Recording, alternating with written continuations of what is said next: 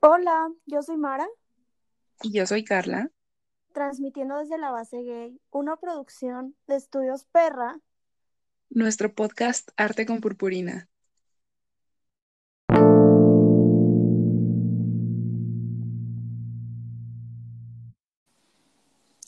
Hola a todos, todas y todes. Hola Carla. Hola Mara, ¿cómo estás? ¿Cómo te ha ido estos días? Bien, muy bien, aquí aprendiendo para el podcast. Y Por favor, cuéntanos de quién vamos a hablar el día de hoy. sí, hoy vamos a hablar de un personaje muy icónico, de una pintora muy reconocida, inglesa, que se nacionalizó mexicana, surrealista, una bruja, una reinota verdaderamente, Leonora Carrington. Pues sí, amigos, estamos muy emocionadas. Eh, Leonora Carrington fue de las primeras eh, artistas que consideramos para empezar a grabar este podcast y pues que al fin haya llegado como su turno nos tiene muy felices y pues para empezar les quiero leer una frase de esta reinota porque es una reinota en la extensión de la palabra y lo van a ver más adelante cuando empecemos a hablar de su historia y de todas las cosas que tuvo que atravesar para llegar a nuestro bello país, México. Y bueno, la frase dice así, no tuve tiempo de ser la musa de nadie, estaba demasiado ocupada rebelándome contra mi familia y aprendiendo a ser una artista. Y por favor grábense esta frase o el contexto de la frase porque más adelante vamos a ver por qué es una reinota y por qué lo dijo también. ¿Qué opinas de esta frase, Mara?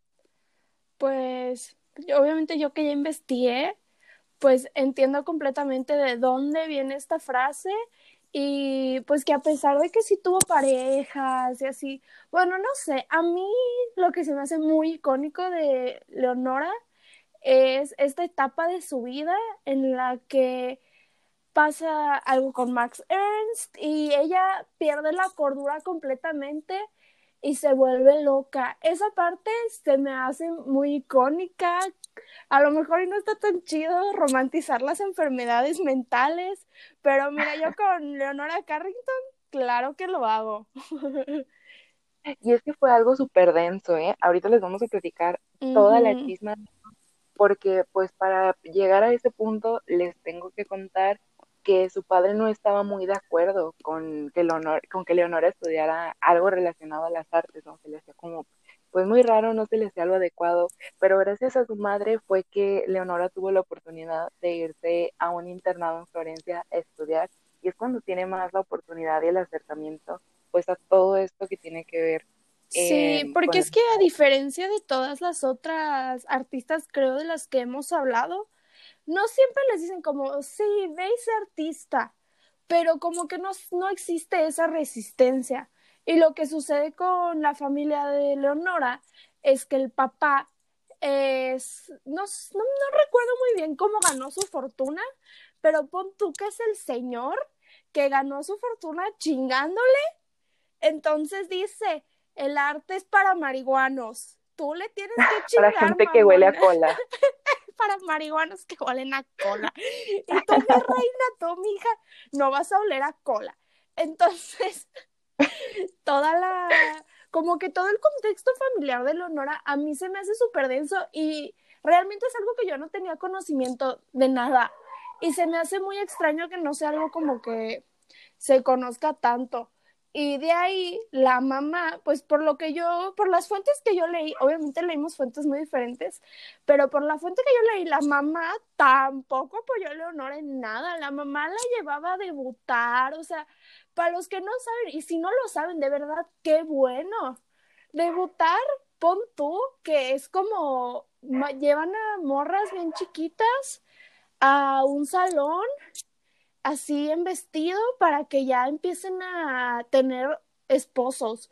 Las presentan en sociedad, imagínense que haya como un, una presentación de futuras esposas para los hombres. Eso es debutar. Y nuestra reinita Leonora debutó dos veces. No sabía eso, qué bueno que me platicas porque ahora que veo, sí, eh, este contexto no se habla para nada. Yo estuve leyendo también bastantes fuentes y la gran mayoría de estas eh, no pasaban de, ah, pues ni su papá ni su mamá la apoyaban. eh, la única que las únicas que encontré eran las que decían de que pues su mamá no estaba tan de acuerdo, pero pues como que le hizo el paro, ¿no? Y así fue como que Leonora fue a, dar al internado Florencia para que hiciera su sueño. Sí, pero es que por lo que yo sé, Leonora pasó por cuatro internados porque como ella era un espíritu salvaje y era una potrona, me parece muy bien que le digamos que sea una potrona, le queda mucho. Porque lo es, efectivamente, lo es. Efectivamente es una potrona. Bueno, ahorita yo estaba leyendo como de la infancia de Leonora, así que les voy a echar todo el chisme. Pues Leonora, Por favor. Desde chica decía, yo soy un caballo, quiero ser un caballo, ¿ok? Y eso se me hacía, o sea, es muy icónico porque la verdad es que ¿quién quiere ser un caballo? Ah, no sé, se me hace muy raro, pero pon tú que tenía un caballo de, de esos, imagínense Leonora bien morrita, ¿y en qué año nació Leonora? ¿Tú sabes? En el 25, ¿no? Me parece. A ver, déjame, busco en Google.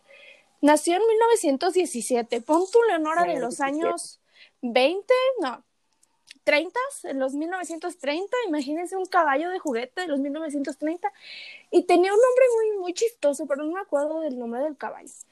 Bueno, ese caballo era como su escape de la realidad completamente, porque ella vivía pues con cuatro hermanos y uno era muy grande, el otro era muy pequeño y otro sí era como su amigo pero pues en lo que su mamá le hacía de, de, cosas de que, ay, no, tú debes ser una señorita muy recatada y las reglas de la sociedad y su papá chingue chingue, pues el único escape de Leonora era irse a montarse en su caballo.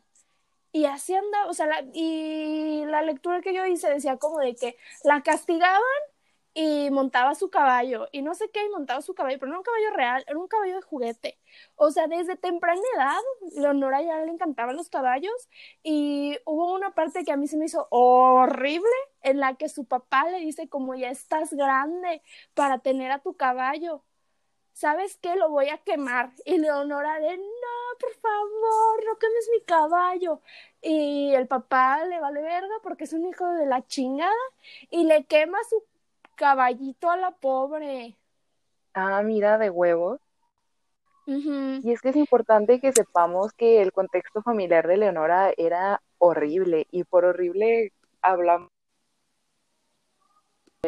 y sus papás simplemente no estaban de acuerdo, pero aparte de eso se lo prohibían, o sea, no era como, tal vez están en desacuerdo, pero pues lo que tú quieras, o sea, es tu vida y tú sabrás qué haces.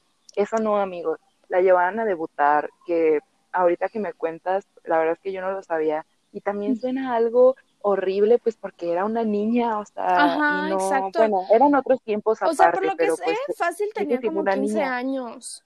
la verdad, chiquita, ah, exacto, bueno, yo vivía en a debutar las llevan. Y tú lo sabes que yo vivía en Mérida, pero para los que no lo saben. Y ahí la gente sí debutaba, o sea, yo, yo tengo como conocidas que han debutado, yo por eso sé que es debutar. Obviamente mi mamá nunca me mandó a debutar, gracias a Dios. Pero, pues sí, yo aún se hace, no es algo tan arcaico como tú crees. Ay, fíjate, todavía peor. La verdad es que no me imaginaba que esta clase de cosas siguieran pasando, ¿eh? Y no sabía tampoco de eso. está como muy denso, ¿no? ¿Tú qué opinas? como que de llevar a tu hija a debutar. Ay, pues no sé, o sea, siento que las personas que yo conozco que lo han hecho así, lo hacen más como por tradición, pero se pierde mucho el sentido cuando haces algo por tradición y no te das cuenta como lo que hay detrás. Porque obviamente tú, este, señora Whitezican de Mérida, quieres llevar a tu hija a debutar para que la conozca la sociedad. Yo, yo no sé qué, qué sucede en esa cabeza, ¿ok? Pero sí, a lo mejor tú dices como, obviamente mi hija no se va a casar ahorita, tiene 15 años, eso se hacía antes, pero aún así, como que estás alimentando a ese sistema y a mí es lo que digo como, qué horror que se siga haciendo, pero pues es lo mismo con los concursos de belleza y así. Bueno, sí, en eso tiene razón. Uno a veces no se pone a ver el trasfondo de las cosas y pues uno pues lo verá como una costumbre inocente, ¿no? De conservemos nuestras tradiciones, pero también hay que ponerse a ver el trasfondo. Y pues está muy cabrón eso y pues en un pasado, tal vez ahorita ya no es como para que se casen, es más como la tradición, pero pues tengamos en cuenta que Leonora pues vivía en otros tiempos y es muy, muy, probable que se me trabó la lengua del coraje. se haya llevado nada más pues para hacerla debutar en sociedad en el sentido de que pues de aquí ya sale, ¿no? O sea, a ver quién nos sale. Sí, seguramente sí, porque el papá y la mamá criaban a Leonora no para que sea una persona individual. Me, oh, esto está súper denso. Le decían como, es que tú tienes que... Ay, no, no, no, no lo estoy citando este, textualmente, pero en este momento no se me ocurre ninguna palabra. Voy a cerrar la ventana porque siento que se escucha todos los ruidos de la Ciudad de México, que son muy ruidosos. Entonces ya lo cerré. Ya. Y le decían como de que es que tú tienes que complacer al hombre, así le decían, de que las mujeres, ese es su papel, complacer, servir, y obviamente Leonora les decía, váyanse, pero a la chingada, que yo no voy a hacer eso. Vendan, vente, vente caballito, vámonos, hija, seguramente. y de ahí. Muy probable te cuento que la, me, que la metieron a un buen de internados, pero no eran simples internados, eran internados religiosos. Y la pobre Leonora ahí andaba con las monjas, pero ella veía como en las monjas a su papá o como esta figura horrible que nada más, ay, esta parte está bien densa, le cortan el cabello las monjas de a huevo.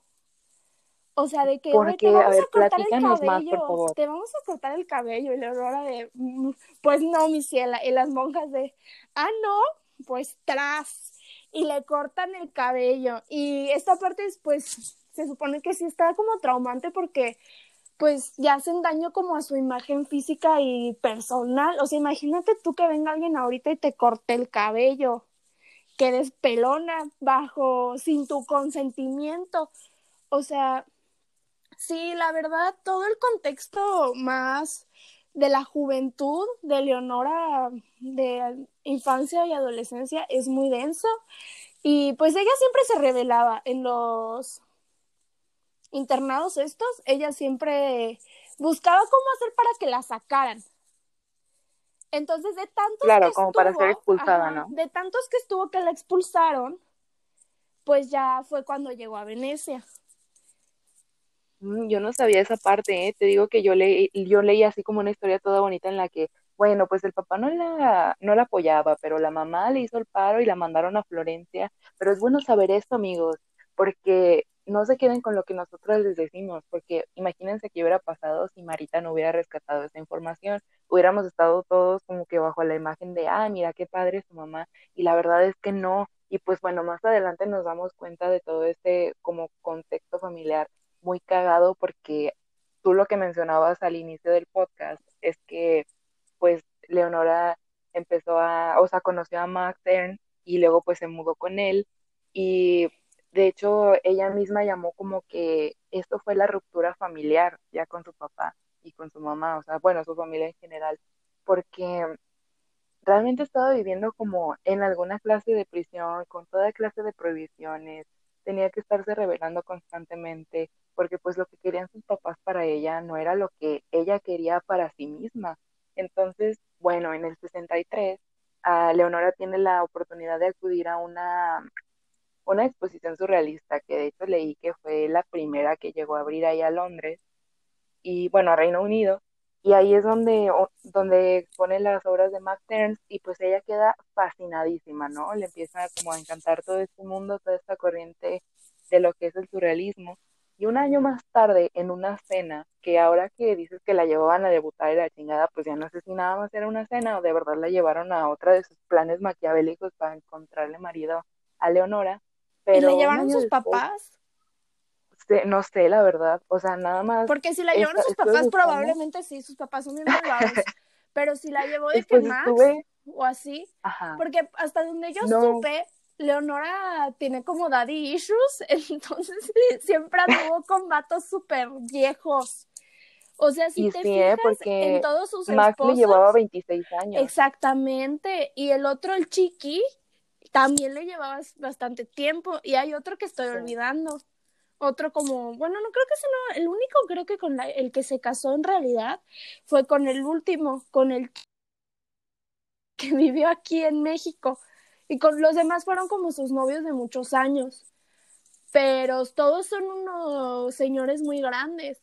Y lo que se dice, porque de hecho creo que ahorita que lo pienso, leí como un análisis psicológico de Leonora y dicen como de, este, que tanta como presión y así, ese ambiente tan horrible que vivió en la infancia, pues obviamente como que no le dio la fuerza que necesitaba para creer que valía por sí misma, aunque siempre intentó ser libre, aunque siempre intentó como que buscar su libertad, todo, pues al final obviamente quedan secuelas de tu contexto de infancia.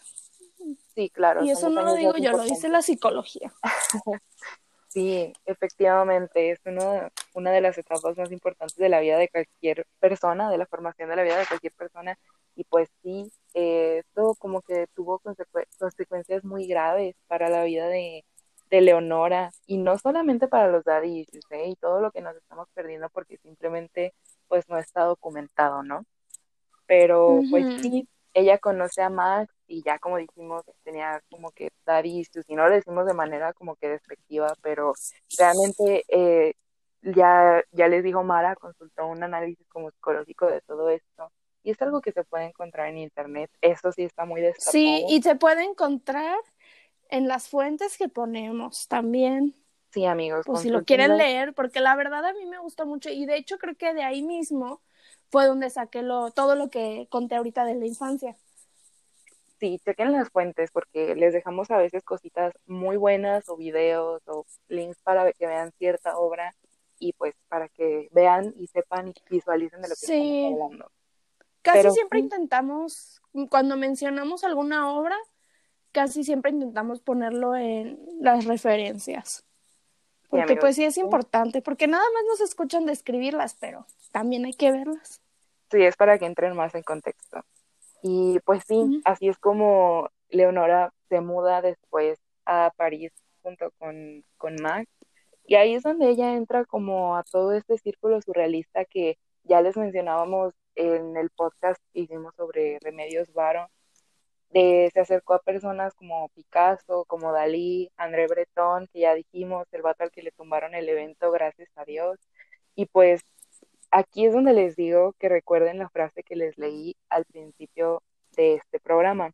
Leonora decía que pues los surrealistas eran personas revolucionarias, revolucionarias, ¿no? O sea, en cuanto a ideas, en lo que plasmaban, lo que pues no sé, la ideología que tenían, pero aún así tenían ideas muy retrógradas respecto a las mujeres y llegando a decir que las mujeres no eran como que artistas en el medio, sino que la única función de una mujer en el surrealismo era ser la musa de algún otro artista, cosa que pues... Sí, mucho más en el surrealismo, porque no hemos hablado de eso, pero últimamente que hemos este hablado del surrealismo este, y hemos investigado, siempre me doy cuenta que los surrealistas eran bien misóginos también y como que no admitían a las mujeres en el surrealismo, como que más que nada las tomaban como musas, justo lo que estás diciendo.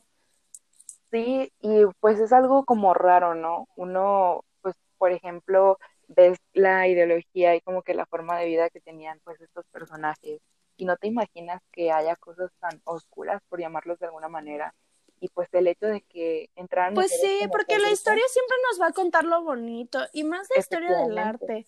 El meme lo dice que pues, el meme nos muestra así de que hay la historia normal muy oscura y la historia del arte muy divina. Pero, pues, porque es lo que nos cuentan, amigos. O sea, simplemente con lo que platicaste ahorita tú de la familia de Leonora, de que la llevaban a debutar, de los internados, pues como religiosos y todo esto, pues no, o sea, no es algo que salte a primera vista, tienes que, que ir más allá para encontrar esta clase de cosas. Y lo mismo me pasó buscando la, como la relación que tuvo Leonora con todos estos artistas Y pues sí, la verdad es que es algo como muy cabrón y al mismo tiempo, pues es hasta indignante, ¿no? Leonora y, por ejemplo, Remedios, hablando de, pues de quienes ya hemos tocado en, en el programa y relacionadas a este círculo surrealista, pues son mujeres con un chingo de potencial y vayan a ver sus obras y de verdad no va a haber una que no les guste, o sea, mínimo van a salir enamorados de una de sus obras, son buenísimas. Y pues, pues lastimosamente sus compañeros, digamos, o sea, el resto de los artistas, no las veían así, no las veían como artistas, no las veían como creativas, las veían como simples musas. Y pues es una, una forma muy, como muy culera, ¿no? De seguir estigmatizando el papel de las mujeres en el arte. Sí, la verdad es que sí. O sea, yo creo que la las verdaderas mujeres surrealistas que pues que hasta ahorita conocemos y amamos son las que radicaron en México. Y me atrevo a decirlo y a lo mejor y al rato voy a estar mal, pero porque yo de verdad no conozco a ninguna otra mujer surrealista que no haya estado en México. Porque tenemos a Frida, aunque Frida siempre dijo de que yo no soy surrealista, a mí no me vengan a etiquetar. Pero Bretón dijo, tú eres surrealista. Y pues ni modo, se le quedó el, pues el nombre a Remedios y a Leonora. Y pues igual hay fotógrafas y así. Creo que Lola, Lola, Lola algo es una fotógrafa, creo que igual ella está como en eso del surrealismo más o menos, pero pues sí, la mayoría son porque están en México, porque menciona a alguien, igual tenemos que hablar completamente del contexto del surrealismo, que es el contexto de guerra. Y pues en Europa obviamente no podías producir porque en Europa había guerra. Los que tuvieron la suerte de irse a México, pues ahí ya pues lo lograron porque ahí no había no estaban en guerra. Sí, qué bueno que mencionas eso porque precisamente en el surrealismo y en todo el manifiesto surrealista pues podemos ver cómo eh, los artistas de la corriente están como en contra de la razón porque la razón te lleva como a los conflictos bélicos que pues estaban azotando Europa por aquellos años. Recordemos que pues primero fue, o sea, la primera guerra fue la guerra civil española y para acabar con la segunda guerra que estuvo en Todos estos artistas venían acá a México, pues más que nada era porque venían escapando, porque también ya mencionábamos que Leonora tuvo como que un colapso muy cabrón y fue precisamente porque arrestaron a Max Ernst y pues ella tuvo que escapar, o sea, los nazis. Pues es pues que Max Ernst era judío, o sea, por eso lo, lo arrestan, porque lo querían meter a los campos de concentración. Pero a mí se me hace muy, o sea, no, no sé, me encanta esa parte porque siento que es como un capítulo de skins, así lo siento. Obviamente como un skins más bohemio, no lo sé, pero dicen por ahí que cuando se llevan a Max, Leonora agarró un buen de gotitas, no estoy segura si fueron de azar, y se las tomaba y se inducía el vómito una y otra y otra vez. Y no sé si fue en un documental donde vi esto, pero me acuerdo que ella lo escribe, ¿no? Porque Leonora no solo fue pintora, ella escribía cuentos, este, hizo obras de teatro, hizo esculturas, o sea, era multifacética.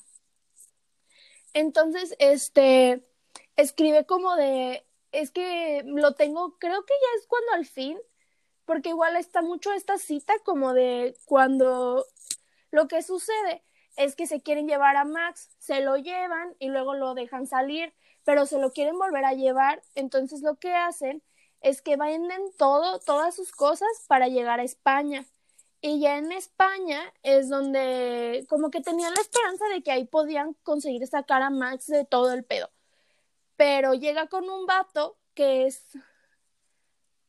pues no sé, un señor muy extraño que es como, tiene un nombre polaco como Get o algo así, no, probablemente ni sea polaco, pero tiene un nombre así como raro. Y ese vato les dice como de, no, ni madres, este vato ya valió.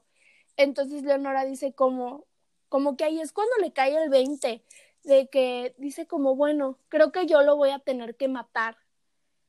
Algo así, ¿no? Entonces como que pedo. Pero no, o sea, obviamente no se refiere a matarlo literalmente, se refiere como a ya dejarlo ir, a soltarlo porque no tiene de otra.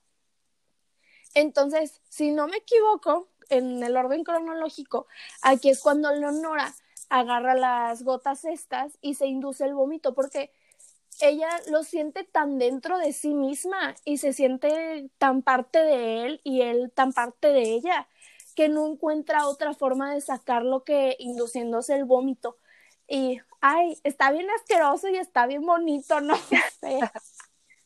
está pues bastante raro, ¿no? Como la concepción que le daba Leonora a Max así al grado en el que era la única manera de sacárselo. La verdad, yo no tenía conocimiento de esto. Lo, lo que sí es que, pues bueno, ya, ya mencionabas que Max pues era judío, los nazis al, subir al poder, pues obviamente pues se querían pues echar a todos los judíos, ¿no? Tal y como empezaron a hacerlo. Ya conocemos como que ese lado tan oscuro de la historia. Y pues Leonora no tiene de otra más que escapar, que supongo que es ya después de lo que nos acabas de contar, del contexto en el que nos acabas de poner. Y pues gracias a esto, Leonora su y pues la tuvieron que internar en un sanatorio, ¿no? Duró, la verdad es que no tengo idea de cuánto tiempo duró internada ahí, pero su papá después fue quien mandó a que la internaran ya en otro lugar pero ahora se la iban a llevar hasta Sudáfrica, o sea, ya no, ya no en Europa. Ay, yo tengo un chismón de antes de que favor, la Y esto me voló la peluca completamente. Fue, pues mira, pon tú que Leonora llega a España. Y ya que llega a España, pasa todo esto con este señor, que te digo que es, vamos a poner que es polaco, yo no estoy muy segura, pero pon tú que es polaco. Entonces, ella se va, o sea, ahí, pues ya había pasado todo lo del vómito, o sea, ya estaba teniendo como, pues, inicios de lo que sería su delirio completo. Entonces, el chiste es que ella con otra persona va a un bar, pero ella estaba tan decidida de dejarse de Ernst que empieza a regalar sus cosas en el bar, ¿no? O sea, yo imagino que está borracha, no lo dicen, pero yo imagino que sí. Entonces, empieza, ay, no tengo COVID, me atraganté. Bueno, ajá, este, como que empieza a querer regalarle sus cosas a todos los que están ahí en el bar. Obviamente nadie se las acepta, pero Leonora ahí ya está teniendo un episodio psicótico no sé si esté bien, yo no soy psicóloga, pero pongamos que es un episodio psicótico. Entonces, en eso, unos viejos se aprovechan y se la llevan, y cito, de un libro que escribió en 1995. Se levantaron algunos de aquellos hombres y me metieron empujones en un coche. Más tarde estaba ante una casa de balcones adornados con barandillas de hierro forjado, al estilo español. Me llevaron a una habitación decorada con elementos chinos, me arrojaron sobre una cama y después de arrancarme las ropas me violaron el uno después del otro. No mames, súper denso, no sabía de eso.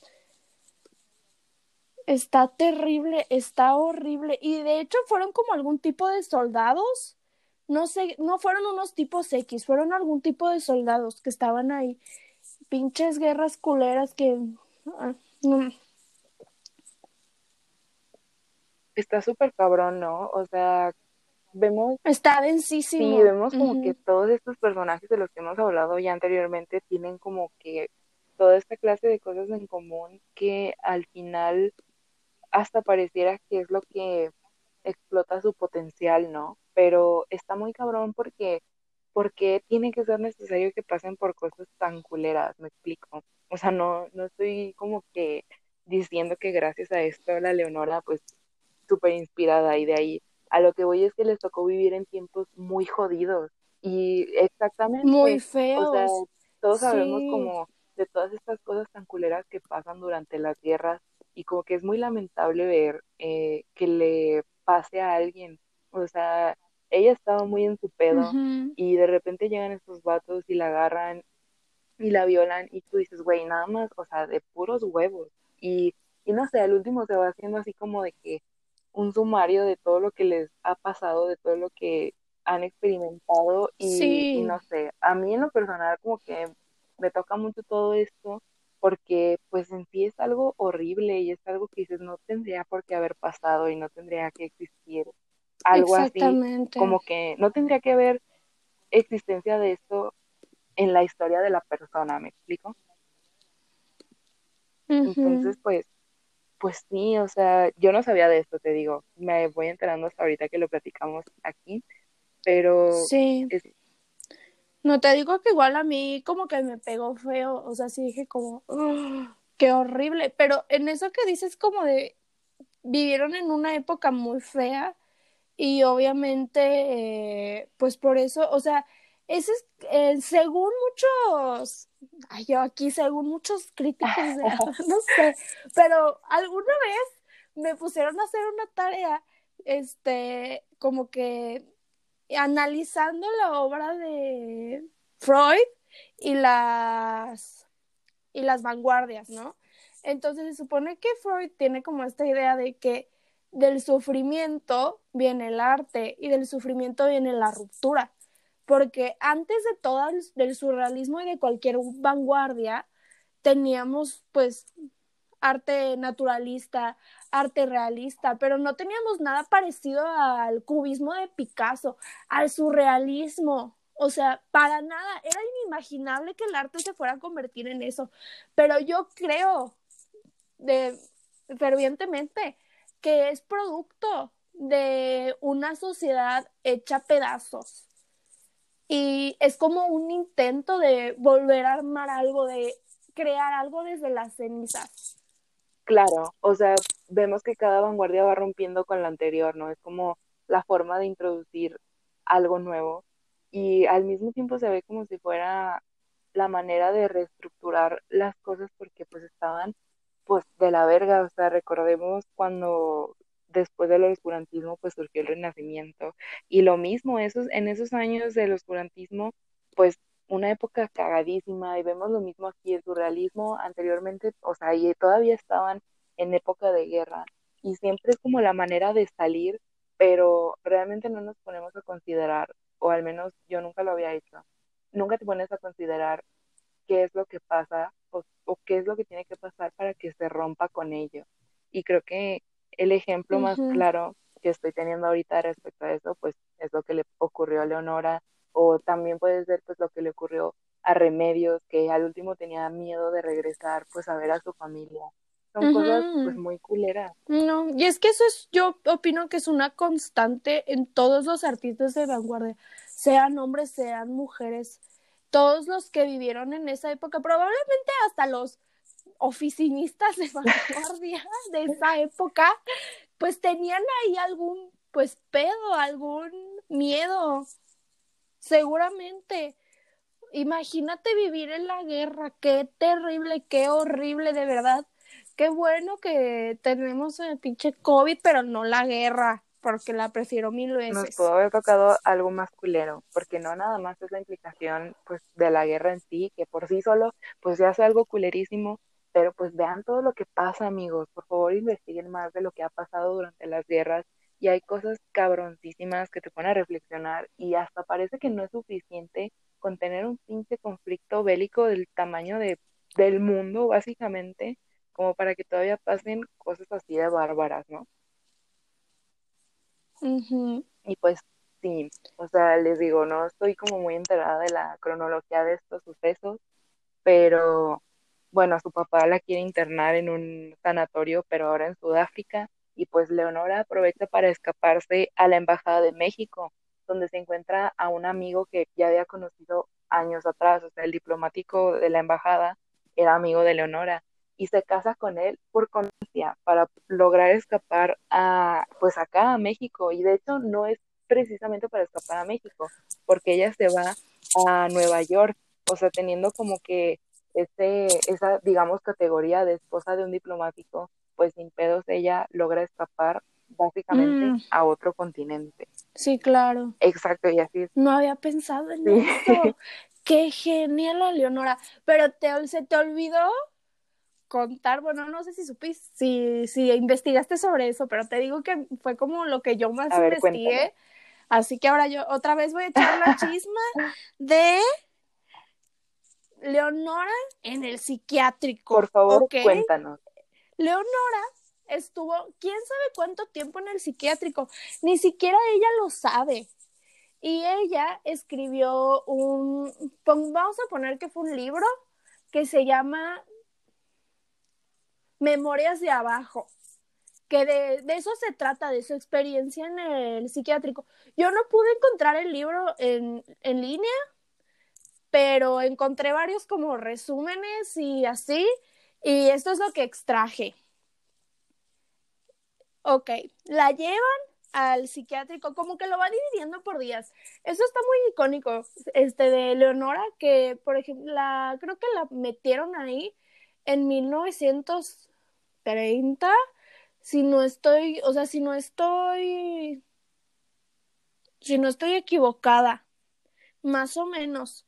Y tres años después es cuando se decide a revivir todas sus horribles experiencias y escribirlas.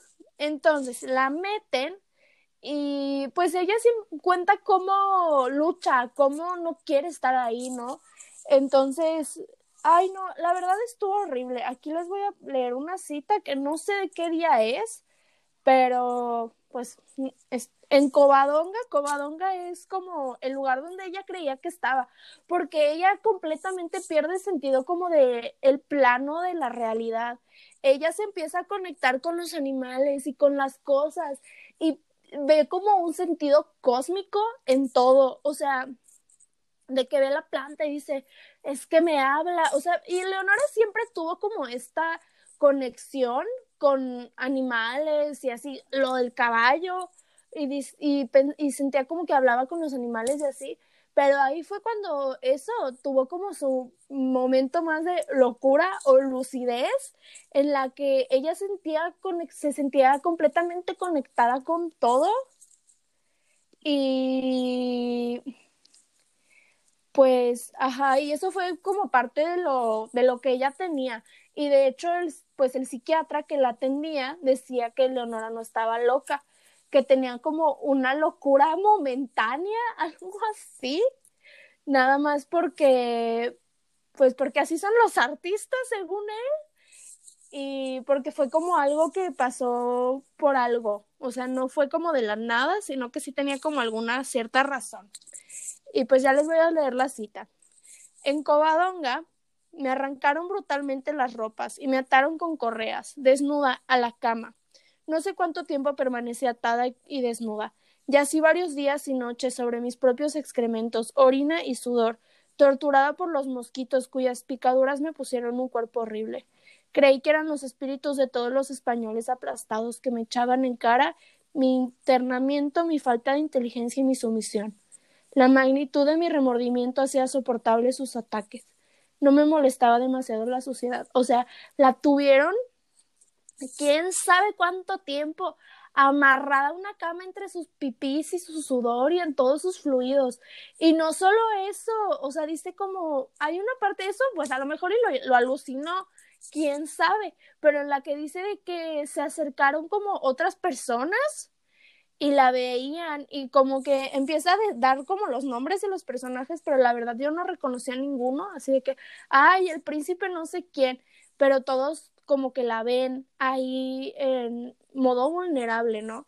Y también dicen como de que esta parte en la que ella pues vuelve a vivir como otro cierto tipo de violación, o sea, no la violan sexualmente, sino psicológicamente, porque pues la tienen ahí y ella pues como que no sabía realmente dónde estaba, estaba muy pues preocupada, ¿no? O sea, esto fue ya después, lo que les leí. Cuando ella llega ahí, dice, no mames, ¿dónde estoy? ¿A dónde me metieron? Ni siquiera sabía como de que, en qué país estoy. Y ya, y empezó como a ver, y yo creo que de ahí surge que cree que está en Covadonga, o no sé, no sé, no sé ni siquiera qué significa Covadonga, lo voy a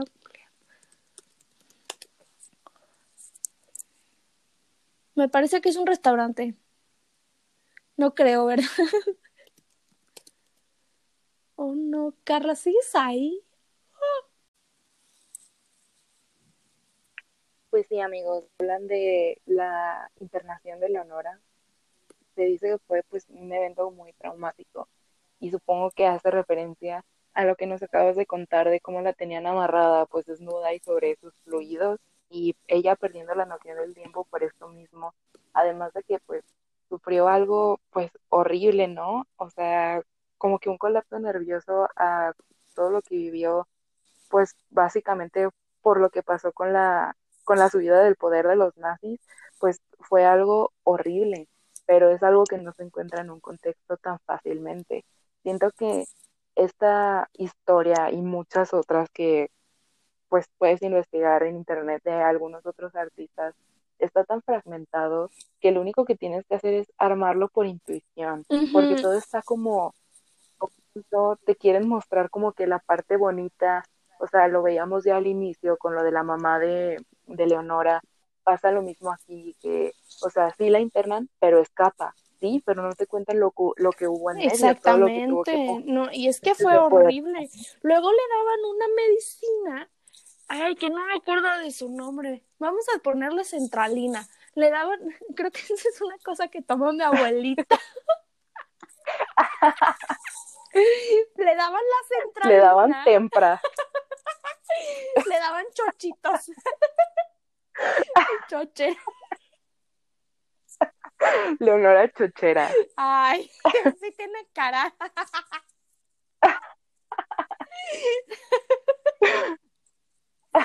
Ay, ya. No, ya. Bueno. Este, le daban la centralina, pon tú, pero no sé, o sea, cuando, cuando, lo describe, la hacía sufrir demasiado esa horrible medicina.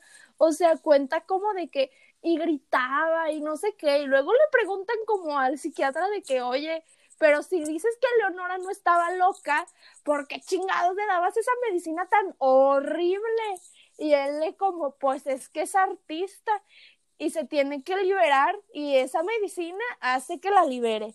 Pero era una tortura horrible, o sea, todo el tiempo que estuvo ahí en, en el hospital psiquiátrico fue tortura para ella. Y luego no me acuerdo qué pasa, ah, ella se hace amiga, porque obviamente en un hospital psiquiátrico, bueno, yo nunca he estado en uno, la verdad, el único conocimiento que tengo sobre ellos son películas o así, pero se supone que tenía dos personas que lo cuidaban.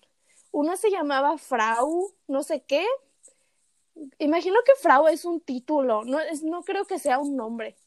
Y el otro se llamaba Don Manuel o algo así. Y el Don Manuel se hace muy amigo de Leonora. Entonces, un día don Manuel le estaba explicando algo y le escribe una M en un papel y le dice, sí, la M de Madrid. Y Leonora le dice, no, mi Cela, es la M de mí, porque yo me, o sea, como que no sé, todo eso le hace como sanar, como que esa M le hace salir de ese episodio psicótico que estaba teniendo y la llevan abajo. Por eso se llaman memorias desde abajo, porque la llevan punto al piso de abajo, donde ya no está siendo torturada. Entonces ahí es cuando le mandan a la nani que la manda a su papá para llevársela o algo así. Sí, no, que es cuando ahora sí la van a llevar al internado, pero a Sudáfrica.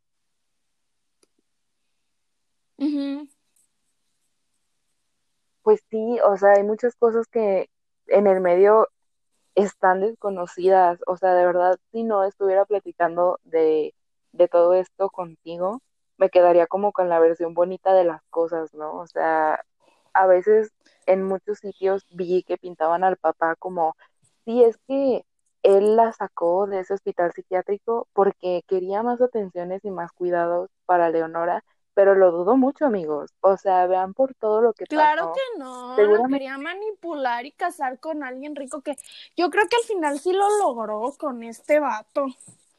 El Con el embajador. Ajá.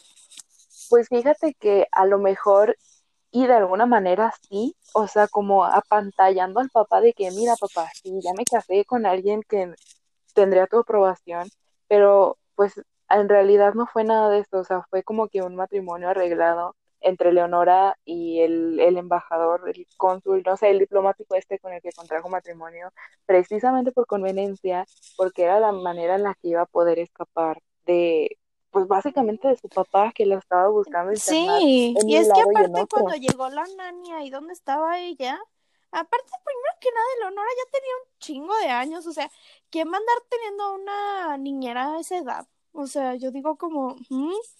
Y bueno, ella como que de verdad no quería que estuviera ahí, decía de que yo la mandaba a hacer cada cosa solo para que me dejara en paz, yo no quería que estuviera conmigo así.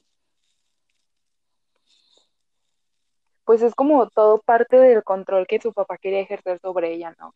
O sea, a lo mejor no suena raro, eh, pues sí, Leonora ya estaba pues grande cuando pasó todo esto, pues Leonora llegó en el mismo año que Remedios a México, en el 62, o sea, ya pues ya estaba grandecita y recordemos, en el 42, ¿cuál 62?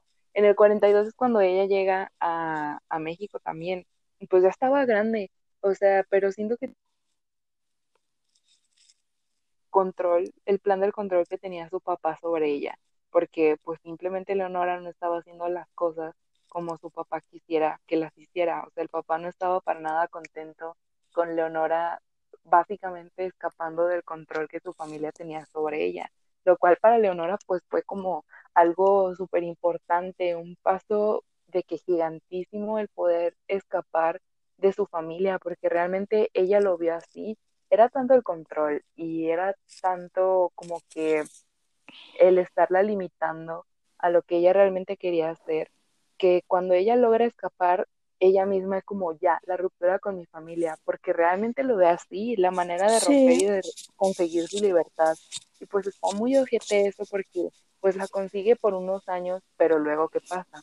Que la torturan, así lo que nos acabas de describir tú, pues la torturaron por no sé cuánto tiempo y pues no sé, nuevamente vemos como eh, todos estos como que antecedentes, todas estas cosas vividas, al parecer es como, no sé, o sea, no me gustaría decir que, que es una regla ni nada así, porque suena muy feo y, y suena algo que, que pues la verdad no, no estaría como bien aceptar, pero esta clase como de, digamos, de hechos, al final parece que se reflejan en la obra de todos ellos, ¿no? Como que lo que tienen en común son las cosas tan cabronas por las que Sí. que pasar. O sea, y una vez que ya sabes todo eso, todo, todo el contexto de su casa abusiva, el caballo, el, la parte esta del episodio psicótico que tuvo, en- agarra todo, todo el sentido la obra de Leonora. Métete ahorita y ponte en Instagram o donde tú quieras, Leonora Carrington, y vas a ver que toda su obra tiene sentido, porque ella se empieza a refugiar en, en la ficción y por eso crea personajes tan fantásticos y por eso crea escenas increíbles y obviamente ella desde chica le gustaba mucho la magia y la alquimia. De hecho cuentan, creo que era con Max Ernst o con alguien antes de Max Ernst, que era como su profesor, ya ven Leonora en Busca Sugar Daddy y se iba a comprar este libros de alquimia en vez de ir a la escuela. Entonces, obviamente desde su afición natural por todo esto, pues encuentra el refugio y encuentra completamente el tema de su obra. Y todo agarra sentido una vez que, que sabes todo. Claro, porque de hecho hay como que muchos análisis de todo esto donde, pues sí, la obra de, de Remedios de Leonora es básicamente el refugio pues el que le quedó, o sea, de uno como que tiene muy idealizado todo esto de la familia, ¿no? Es algo ya, pues es súper común. No me imagino en aquellos tiempos. La verdad es que no sé cuál sea el contexto de como que de lo familiar allá en el Reino Unido, pero supongamos que es algo similar a lo que pasa aquí. O sea, primero que nada pasar por ese rompimiento, pasar pues por todas las privaciones que tuvo a lo largo de su vida y después cuando se siente un poquito más libre, pues resulta que no, porque viene a caer a este psiquiátrico y pues no conforme con eso, pasa como por eventos muy traumáticos, por como que eventos muy tortuosos que la hacen todavía buscar un refugio como, o sea, algo más de refugio y lo encuentra en su obra, lo cual pues, o sea, al mismo tiempo es como, güey, súper inspirador, obra súper bonita, mira nada más tu imaginación, pero al mismo tiempo es como, güey, era su único escape, o sea, le tocó vivir cosas tan culeras que lo ve como un escape. Y no es por como que minimizar la obra ni el talento de, de Leonora, porque... No, claro que no, porque aquí no hacemos esto, ella es una reinota y es valorada, pero la, o sea, como igual algo que yo valoro muchísimo de la historia del arte es que si no sabes el contexto, no entiendes nada. Si tú no supieras todo el contexto de Leonora, ahora que ya la conoces, obviamente vas a, ser, vas a ver sus obras y vas a decir, pero qué reinota, qué imaginación, qué fantasía. Pero ahora que sabes el contexto, sí o no, las sientes un poquito más tuyas. Entiendes a Leonora completamente y dices, ay, mi reinita Leonora, ¿qué te pasó?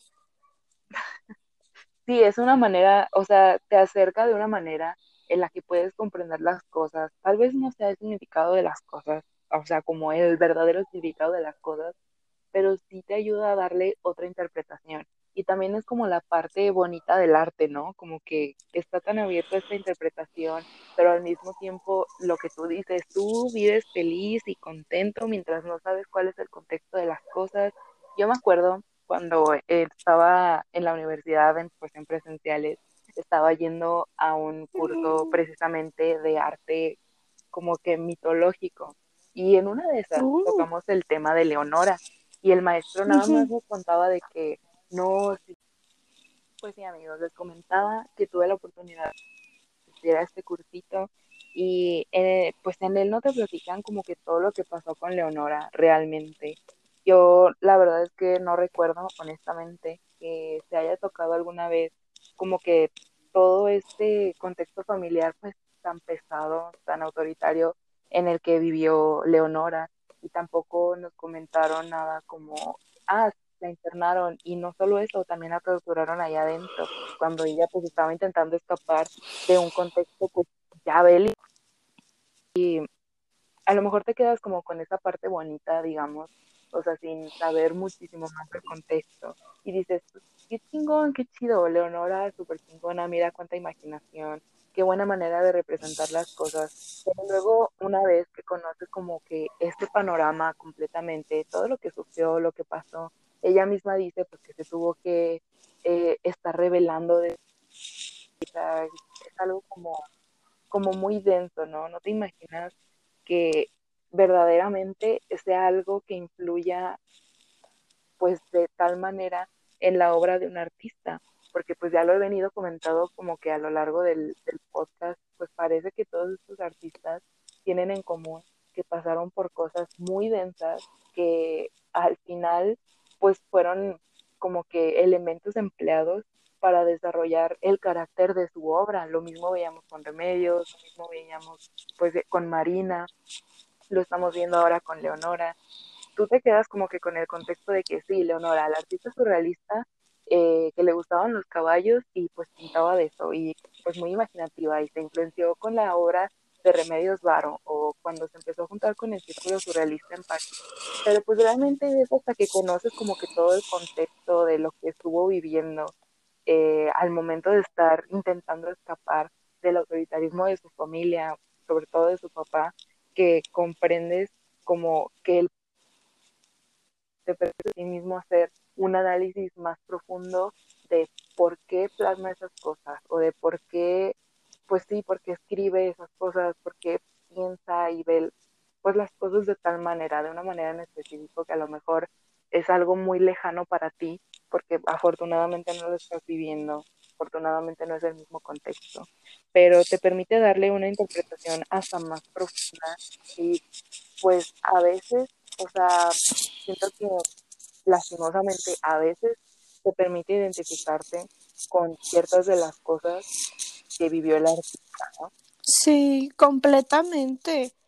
Es que ya, como yo lo veo, si no conoces todo el contexto, estás teniendo la mitad o menos de la mitad de todo lo que te podría transmitir la obra. Porque al final, toda, toda obra, toda creación es autorreferencial. Quieras o no, cualquier cosa que hagas está influida por cómo tú ves la vida.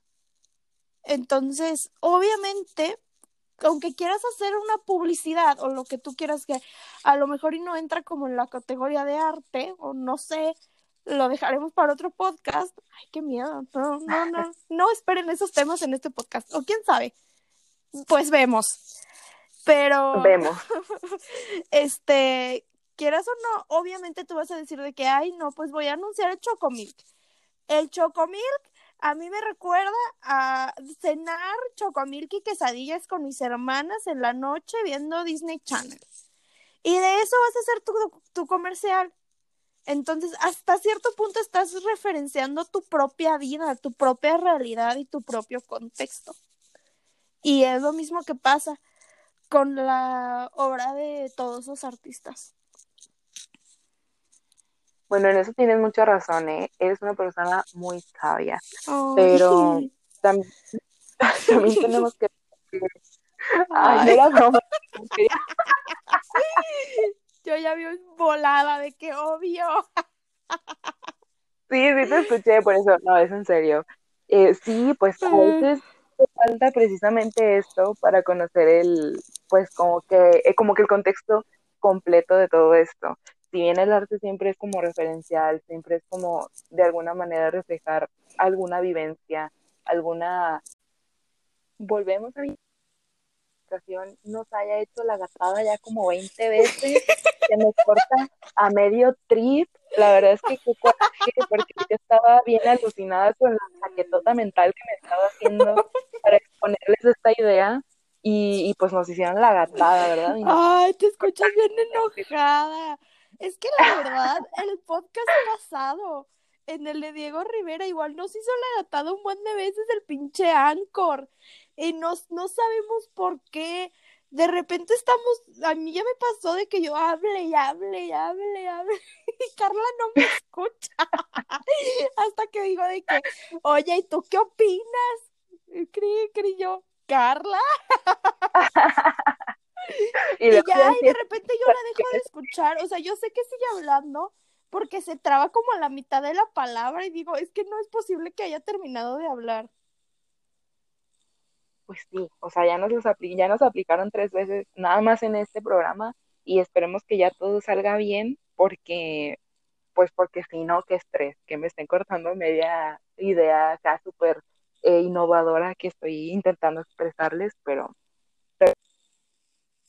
Tú sigue, eh, tú Era un tono de queja para descargar mi frustración, no se preocupen, todo bien, andamos bien felices. Pues sí, les comentaba que, pues Mara nos dijo, ¿no? Como que en general la obra del artista pues siempre es de alguna manera esta como que proyección personal y, y sí, efectivamente yo creo lo mismo, pero tal vez uno no se imagina como que cosas tan, pues tan ojetes, ¿no? Como lo que le pasó a Leonora, o sea, ya les decíamos, la violaron, fue torturada, eh, tenía un contexto familiar horrible, súper autoritario, y uno se imagina y ve la obra de Leonora, o en lo personal, o sea, sin conocer este contexto, me refiero, ves la obra de Leonora y dices, pues qué bonito, ¿no? Mira, una vivencia de su vida, ya les comentaba de la, de la obra donde se ve Leonora, o sea, se pintó a sí misma y hay una hiena y hay dos caballitos como de madera uno está pegado en la pared y uno está saliendo por la ventana. Y hace rato que me platicabas de que ella siempre que se sentía de alguna manera iba por su caballito. Pues pensé en eso, dije, mira, aquí se ve reflejado como que el caballito al que Leonora siempre acudía, ¿no? Pasara lo que pasara, pues ella siempre iba como su caballito de juguete y ya está. Pero no te imaginas cosas como tan densas de que me encerraron en un psiquiátrico y me amarraron desnuda y sufrí abuso, psicológico y además tenía que estar este sobre mis fluidos, o sea, sobre pipí, sobre popó. Y luego me querían meter a otro internado a donde probablemente iba a ir a sufrir lo mismo. Entonces, esa es como la parte de alguna manera oscura de todo esto, que uno está muy feliz sin saberlo, pero siempre es muy importante y siempre les decimos que no se queden con esto, que vayan a investigar más, porque siempre es importante conocerlo y te ayuda a formarte como que una opinión, a lo mejor una, como, ¿cómo decirlo? Como, pues sí, una idea de la obra del artista un poquito más acercada a lo que es la realidad y a lo mejor no tan inspirada en lo poquito que se nos cuenta, porque generalmente pues la historia del arte es como muy bonita y todo, pero porque te cuentan lo bonito, no porque realmente sea totalmente bonito y totalmente color de... Sí, yo opino lo mismo, que, que se animen a investigar, a saber, porque capaz sí, bueno, no sé, iba a hablar como muy hacia otros artistas, pero yo siempre, siempre, siempre encuentro inspiración en, el trabajo de otras personas y no por cómo, por cómo es físicamente o cómo es, pues, cómo lo veo y digo, ay, qué bonito, no, claro que no. O sea, yo al leer y así, como que digo, wow, es súper bonito cómo pudo llevar todas estas situaciones y todos estos sentimientos derivados de estas situaciones de su vida a esta obra. Entonces, siempre es muy importante, yo creo, en, en todo, sí, o sea, si te interesa y por algo estás escuchando ese podcast, siempre te vamos a animar a que tú investigues y tampoco te quedes con lo que nosotras estamos diciendo. Igual nosotras, quién sabe si estamos diciendo la verdad, igual nosotras estamos repitiendo cosas que leímos en libros. La verdad. no, pues mira, también sí, efectivamente es muy importante que cada quien se informe como que por su parte. Honestamente, nosotras nos ponemos a chismear de las cosas que nos apasionan eh, o sea, de artistas que nos gustan, de su obra y de todo, pero eso no significa, amigos, que tengamos la verdad absoluta de los hechos. Entonces, efectivamente, siempre los vamos a animar a que vayan a investigar por su lado porque es importante que ustedes también se formen una opinión. Esta es la opinión de Carla y Mara y nos gusta mucho compartirla con ustedes y como que tener a alguien para que nos escuche, pues es un proyecto muy padre, honestamente. Sí, Pero sí, sí, sí nos hace muy felices compartir esto con ustedes, pero si tienen la oportunidad de investigar, o sea, si tienen un tiempito, investiguen de quienes ustedes quieran, no necesariamente de quienes nosotros hemos hablado, y formen su opinión y ustedes digan como que lo que creen, pero por ustedes mismos, por lo que encontraron, por lo que leyeron y lo que interpretan, porque pues esta es una opinión personal, pero no queremos como que crear como que soldaditos que opinen exactamente lo mismo que nosotras. No, no se trata de eso. De hecho, si nos siguen en nuestra página de Instagram, vamos a empezar a hacer dinámicas, historias así para platicar con ustedes. O sea, realmente de eso se trata, de abrir un diálogo y un debate de todas las personas y artistas y cosas de las que estemos hablando.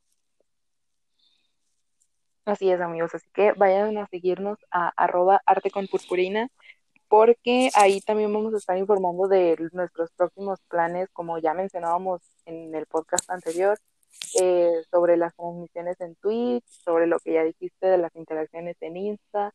Y vayan allá, amigos, a informarse y a que vean pues las ilustraciones perroncísimas que hacemos también sí, las también. tan bonitas que nos quedan. Sí, la verdad nos esforzamos un buen en el contenido que hacemos para la página Y más que nada porque es algo que nos gusta mucho, bueno, a mí me encanta.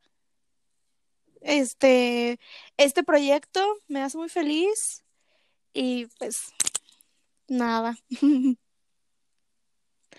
Y pues sí, amigos, Ay, vayan a seguirnos. Antes de, Con todo antes, nuestro amor. para seguir con la reinota de Leonora, tengo muchísimas ganas de hacer un análisis de obra. ¿Están listos? Por favor, estaba esperando este momento. Pero realmente no me acuerdo cómo se llama esta obra, así que lo estoy buscando. Es esta obra donde está Leonora sentada. Ay, acabo de ver su nombre, ya me acordé. Se llama, búsquenla, La Posada del Caballo del Alba. Y es un autorretrato, pero para mí es un cuádruple autorretrato. En ese autorretrato no hay una Leonora, hay cuatro. Y les voy a decir por qué. Cada uno de los caballos es Leonora en una etapa de su vida. En la obra vemos un autorretrato de Leonora humana sentada en una silla en una sala. Enfrente de ella hay una hiena. Atrás de ella, bueno, no sé si es una hiena, yo quiero pensar que es una hiena. Atrás de ella hay un Sí, no, sí es caballo y es el caballo de su infancia. Es el caballito porque te puedes mecer en él. Ese caballo está pegado a la pared. Y hay otro caballo en la ventana que corre como el viento. Entonces, hay una historia muy icónica de Leonora donde creo que esta historia es el de cuando debuta. De eso se trata completamente esta historia, de cuando debuta, que ella tenía que fingir ser muy linda y tierna y muy, pues así como le querían decir que fuera, pero en, en su historia hay una hiena y esa hiena es Leonora y esa hiena se come la cara de una de las personas que están ahí, o sea, porque está enojada, porque ella no quiere estar ahí. Entonces Leonora retrata cada uno de sus fragmentos en, esta obra. Está Leonora, nada más ahí sentada. Está Leonora de sus papás, pegada a la pared, sin poder salir, muy limpia, muy pulcra, muy lustrosa, pero está. Está la llena, que es como la sombra de Leonora, que es como esta parte malvada, esta parte salvaje, rebelde, pero también tenemos al, al, caballo que está afuera, que es como Leonora quisiera ser, y en toda su obra se muestra, y en toda su vida nos dice que Leonora lo único que quiere es ser libre. Y esta obra me parece como súper... Nos describe Leonora. Y pues bueno, con este análisis terminamos por hoy. Muchas gracias por habernos escuchado una vez más. Esperamos que les haya gustado en general la opinión y vayan a revisar esta obra de Leonora, que es una de las favoritas. Ya Mara hizo el análisis y pues la verdad vayan a verla, está súper linda y fórmense su propia opinión, amigos. Es importante. Vamos a estar esperando sus comentarios. De verdad, ah, yo, el, el que no lo ponga, pues nada, nada más. Bueno, nos vamos a poner muy tristes si no hay comentarios. Pero los vamos a esperar y confiamos en que son todos unas personas muy geniales. Y muchas gracias, los esperamos en las dinámicas que estaremos haciendo en Instagram para que vayan a votar, vayan y nos dejen sus opiniones y también ideas, ¿por qué no? Uh -huh. eh, pues gracias, nos escuchamos en un próximo podcast. Esperamos que empiecen la semana bien informados. Muchas gracias. Gracias, síganos en Instagram como arroba arte con purpurina y a mí como arroba marita suavecita. ¿Tú, Carlos? Y a mí como arroba Carlos Y bueno, nos vemos en una próxima edición de Arte con Purpurina. Bye.